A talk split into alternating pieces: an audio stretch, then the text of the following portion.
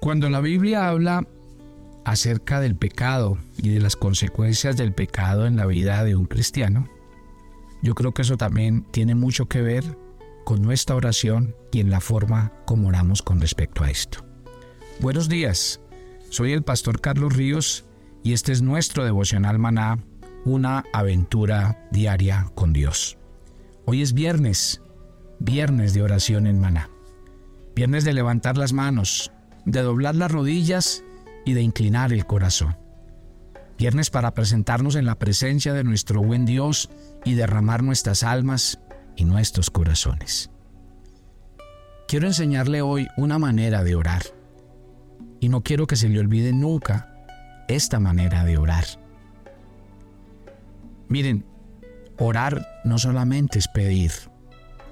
Lastimosamente, los cristianos a veces creen que orar es solamente pedirle cosas a Dios y pedirle lo que me hace falta y pedirle cosas y pedirle cosas. ¿Sabían ustedes que por ahí hay un texto de la Biblia, Hebreos 12, 15, donde dice, miren que no haya en ustedes ninguna raíz de, de amargura que estorbe vuestras oraciones? ¿Sabían ustedes que la Biblia dice, si tienes algo contra tu hermano y vas hacia el templo a dejar una ofrenda, el Señor dice, primero ve y reconcíliate con tu hermano y luego traes tu ofrenda al altar. Esos dos versículos de qué están hablando?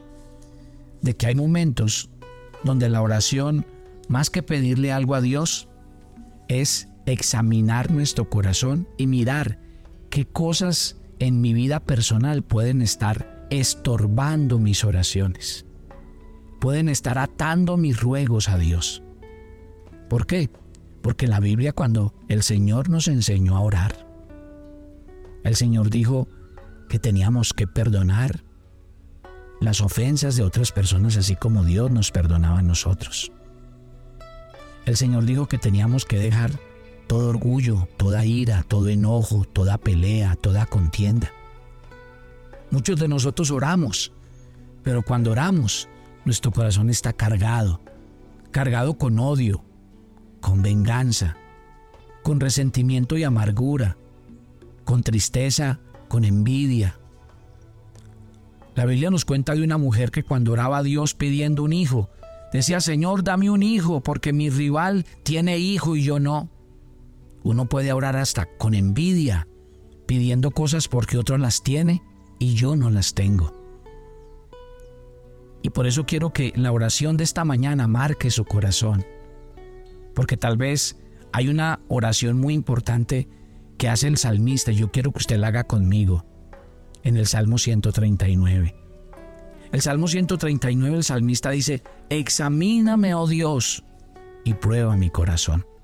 Mira si en mí hay camino de perversidad y guíame en el camino eterno.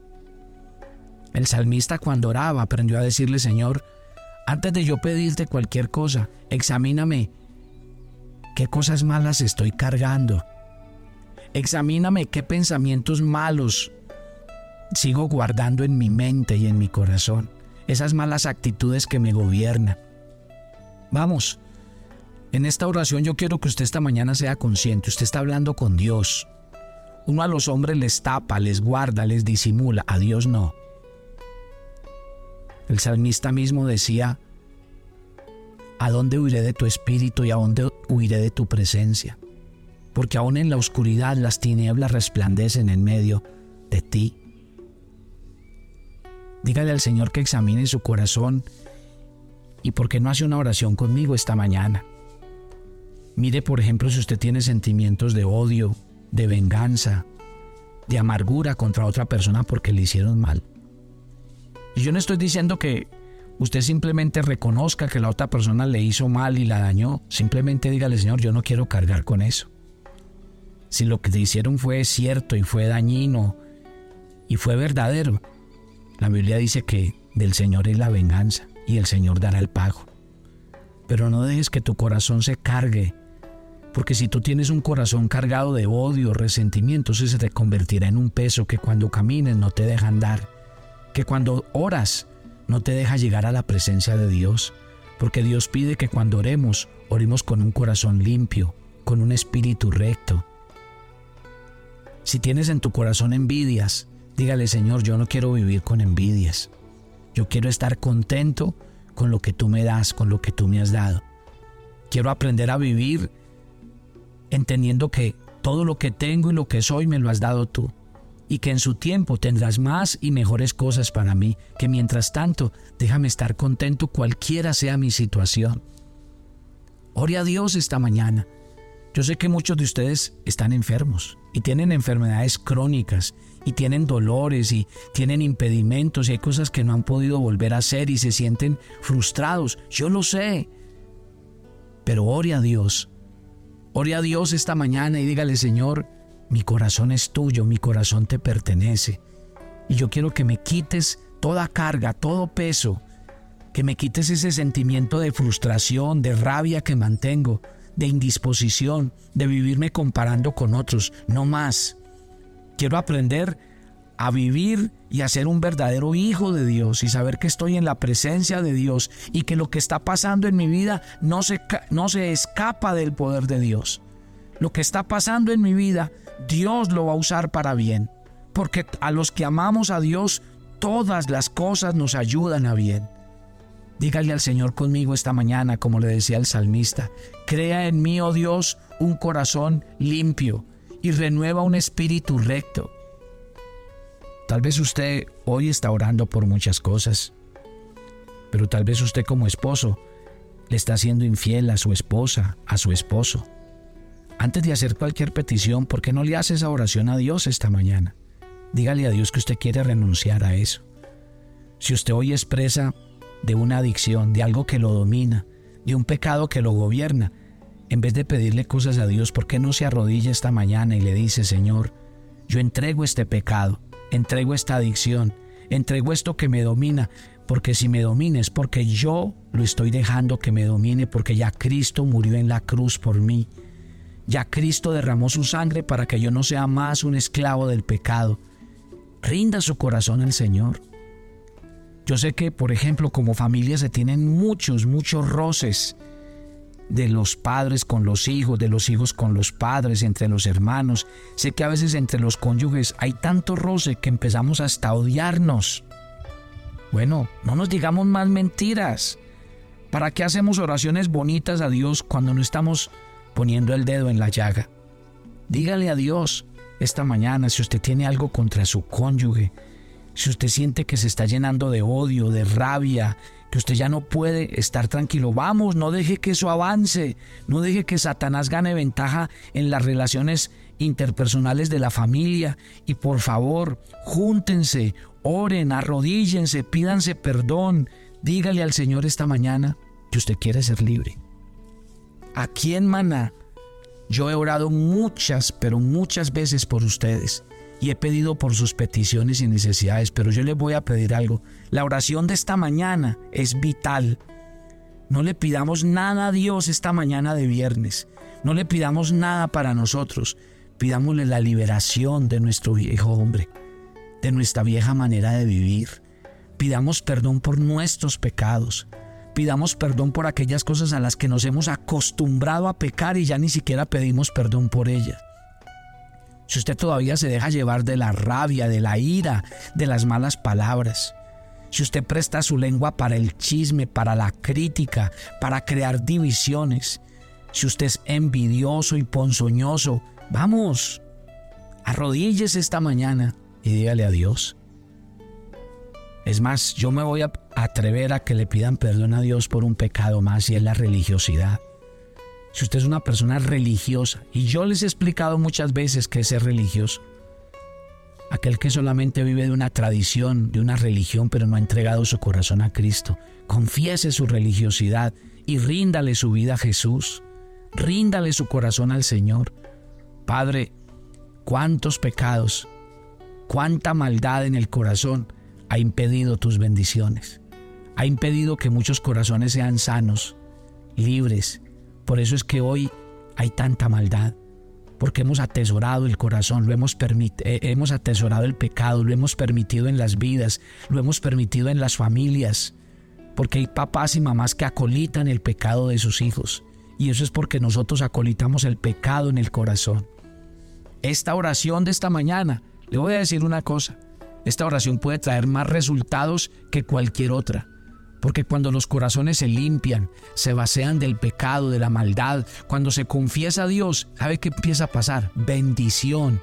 Porque cuando el Señor ve que los corazones y los vasos se limpian, ahí empieza a venir agua limpia y empieza Dios a sanar, a transformar, a liberar empieza Dios a operar cosas sobrenaturales porque sabe que ha hecho el pecado, estancar la bendición de Dios, limitar la presencia de Dios, ha hecho apagar al Espíritu Santo.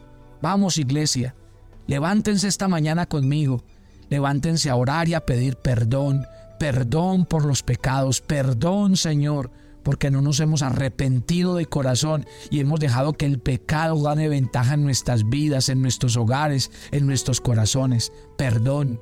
Perdón porque en nuestra área financiera nos quejamos de pobreza, pero no aprendemos a vivir por presupuesto, nos metemos en deudas, estamos metidos en juegos de azar, practicamos negocios ilícitos y por eso estamos como estamos. Pero el día que usted le pida perdón al Señor en esa área de su vida, el Señor abrirá las ventanas de los cielos. El Señor traerá bendición hasta que sobreabunde. Pero lo primero que uno tiene que hacer es reconocer. Reconocer que es un pecador reconocer que hemos dejado que el pecado entre a nuestras vidas, lo contemplamos, lo dejamos, prácticamente convivimos con él, no más mi querida familia. Usted es un hijo de Dios, usted tiene al Espíritu Santo y usted tiene que tomar la decisión en su corazón hoy de dejar que Cristo gobierne. Gracias Señor. Gracias por el milagro de amor que estás haciendo a esta hora mientras se hace esta oración. Mientras se hace esta oración, el Espíritu Santo está rompiendo cadenas, el Espíritu Santo está soltando yugos, está pudriendo la maldad, el Espíritu Santo se está llevando de sus vidas, de sus familias, de sus finanzas, de su salud, lo que nos sirve, lo que estorba. Hoy hay libertad, Confiéselo conmigo. Hay libertad en mi vida, en mi casa, en mis relaciones, en mi matrimonio, en mis finanzas. Hay libertad porque le estoy pidiendo perdón a Dios. Y el Señor nunca desprecia un corazón contrito y humillado. El Señor nunca desprecia un corazón que reconoce su debilidad y que acepta su, su, su pecado y su culpa. Jesús, hoy en el nombre de Jesús, confesamos que tu sangre se ha derramado por todos nuestros pecados y que tú nos has perdonado de todo pecado y de toda maldad.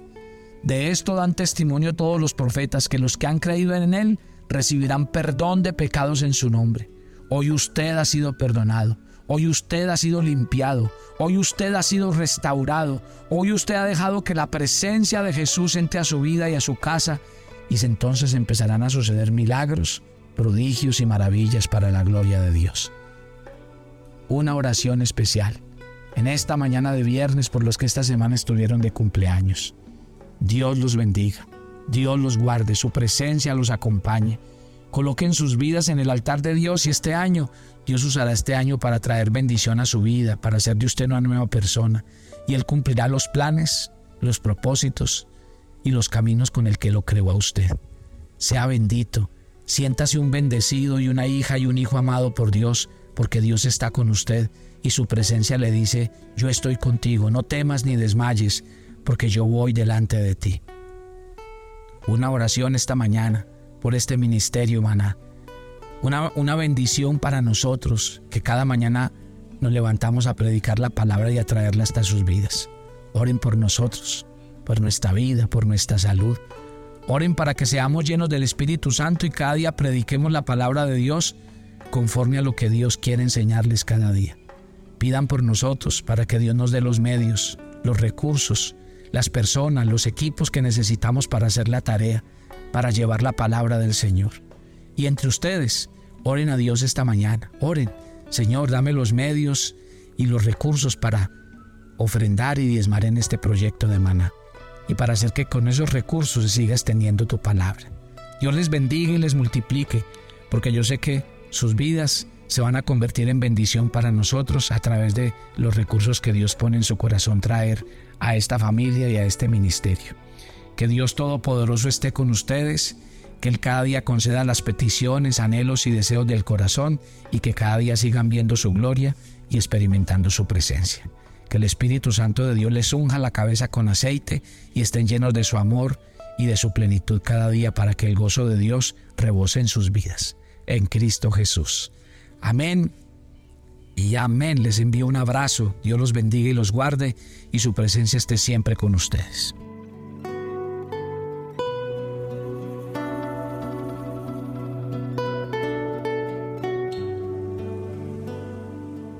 Toma tu agenda devocional, maná. Hoy es el día 82 en nuestra agenda el pasaje sugerido para la lectura en tu devocional personal el día de hoy es 1 de Tesalonicenses 4 del 13 al 15. Nuestra esperanza con aquellos que amamos, pero que ya no están con nosotros, es que los veremos en la eternidad. Así que sé intencional y no calles para que te puedas reencontrar con todos aquellos que son importantes para ti cuando Cristo vuelva.